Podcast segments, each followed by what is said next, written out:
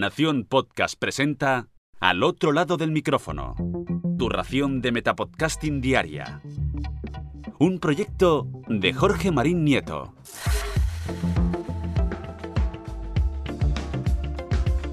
Hola, soy Carmenia y te doy la bienvenida al otro lado del micrófono. Hoy quiero hablarte de otra de esas referencias de podcasting que vemos en series de televisión y que algunos de nuestros oyentes también han encontrado y nos han hecho llegar a través de una foto o un mensaje. Muchas gracias especialmente a José Luis Alía del Chiringuito por mandarnos la alerta de esta serie. En esta ocasión se trata de la serie musical Zoe's Extraordinary Playlist, no sé cómo se ha traducido en español, la verdad. Y los podcasts aparecen por lo menos en dos o tres ocasiones. ¿Conoces la serie? Yo me he incorporado recientemente a verla y he devorado sus dos temporadas del tirón. Es una serie musical en la que la actriz protagonista sufre un pequeño incidente que hace que toda la biblioteca de música de Internet se le cargue en el cerebro.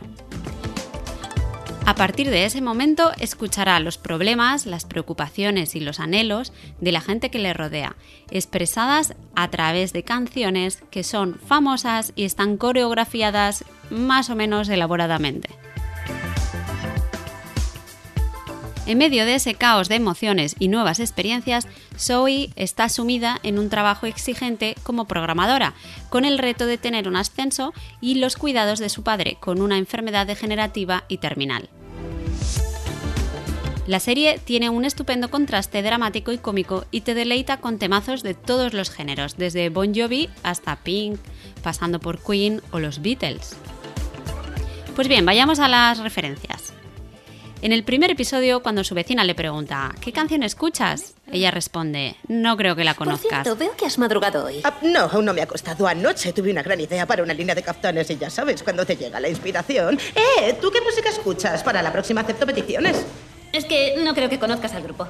Hoy en el diálogo análogo tenemos a la especialista en robótica y colega del MIT, la doctora Grace y al ponerse los cascos podemos escuchar que va oyendo lo que parece ser un podcast de programación. Bueno, no es una referencia directa, pero me parece obvio que va escuchando un podcast, vamos, no es que yo busque tres pies al gato. Vayamos al segundo ejemplo. Cuando Zoe se enfrenta a cómo ser la jefa de su departamento, se documenta a través de los podcasts sobre liderazgo, para aprender técnicas eficaces de gestión de equipos. Y aquí ella misma se lo dice a su jefa para justificar su ascenso. Ah, Zoe, justo a quien yo quería ver. No la he liado, ¿verdad? No, ¿por qué todos me preguntáis eso? Creo que por el tono que usas... Zoe, no preguntaba en serio. Mira, como es tu primera semana de jefa, quería saber cómo te sientes y lo más importante, si has pensado alguna estrategia que implementar. Bueno, tras haber leído varios libros y haber escuchado muchos podcasts populares sobre cómo ser una líder eficaz... Ah, por Dios. Al grano, por favor. ¿Trabajar el espíritu de equipo? Por último, en otro episodio, al sentirse abrumada por los acontecimientos de su vida, ella se refugia en un podcast de True Crime. Yo ya te he recomendado algún podcast de este tipo y sabes que me encantan, pero todavía tengo muchos por recomendarte, con lo cual los dejaré para otras ocasiones. Hoy te quiero hacer unas preguntas sobre podcasts enfocados en la vida laboral. ¿Tú escuchas podcasts para formarte en tu trabajo? Te voy a responder también a estas preguntas.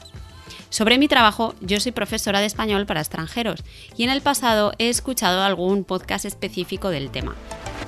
Pero lamentablemente tiendo a asumir estos podcasts como parte del trabajo y la verdad es que me da un poco de pereza. Prefiero escuchar temas relacionados con mi ocio y mis hobbies cuando quiero relajarme, no pensar más en el trabajo. Sí leo más sobre el tema de la enseñanza y hago formaciones online para estar al tanto de nuevas actividades, pero ya lo de los podcasts de español para extranjeros lo dejo para otra vida. Otra pregunta que te quiero hacer es, ¿qué temas te interesan cuando buscas podcasts para aplicar en tu mundo laboral? Yo ya te he dicho que no suelo escuchar podcasts específicos, pero sí que aplico cualquier tema que escucho en las clases de español. Suelo incorporar en el temario cualquier referencia y tema de episodios concretos de podcast que me gustan para pedir eh, opiniones, para abrir debates y suelo recomendarlos en las clases, ya sean en inglés o en español. A veces he trabajado algunos episodios concretos de podcast que me gustan para pedir a mis alumnos de niveles altos que escriban ensayos, hablando sobre los temas que tratan los episodios y cosas así. Para eso me ha funcionado súper bien el reciente podcast de Eso no se habla, que además tiene subtítulos y transcripciones que mis alumnos pueden consultar. Otra pregunta que te lanzo. ¿Te gustan los podcasts del liderazgo y piensas que son útiles para ti? A mí concretamente no me interesan demasiado. ¿Por qué será? Porque no tengo mucha ambición laboral o no quiero montar ninguna empresa.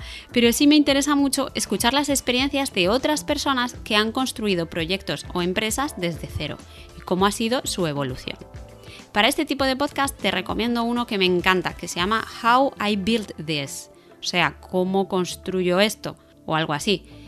Y es un podcast que habla con inventores de empresas súper famosas, como por ejemplo Airbnb, Instagram, Kickstarters, la hamburguesería Five Guys, Canva y otras muchas empresas famosísimas. He visto que también tiene un episodio dedicado a José Andrés, que como sabréis está petándolo en Estados Unidos. Otra pregunta que te lanzo es, ¿en qué tipo de podcast te refugias tú cuando la vida te supera? Yo en concreto me refugio en podcast de investigación, ciencia, sociología y desarrollo. Mi podcast de cabecera es Radiolab y ese podcast merece un episodio o dos o tres o cinco dedicados en exclusiva para él, así que ahora mismo no te voy a hablar de él. Bueno, te dejo estas preguntas. Si quieres responderlas, mándanos un, un tweet a arroba eov o arroba Carmenia Moreno y haznos partícipes de tus respuestas. Y ahora me despido y regreso a ese sitio donde estás tú ahora, al otro lado del micrófono.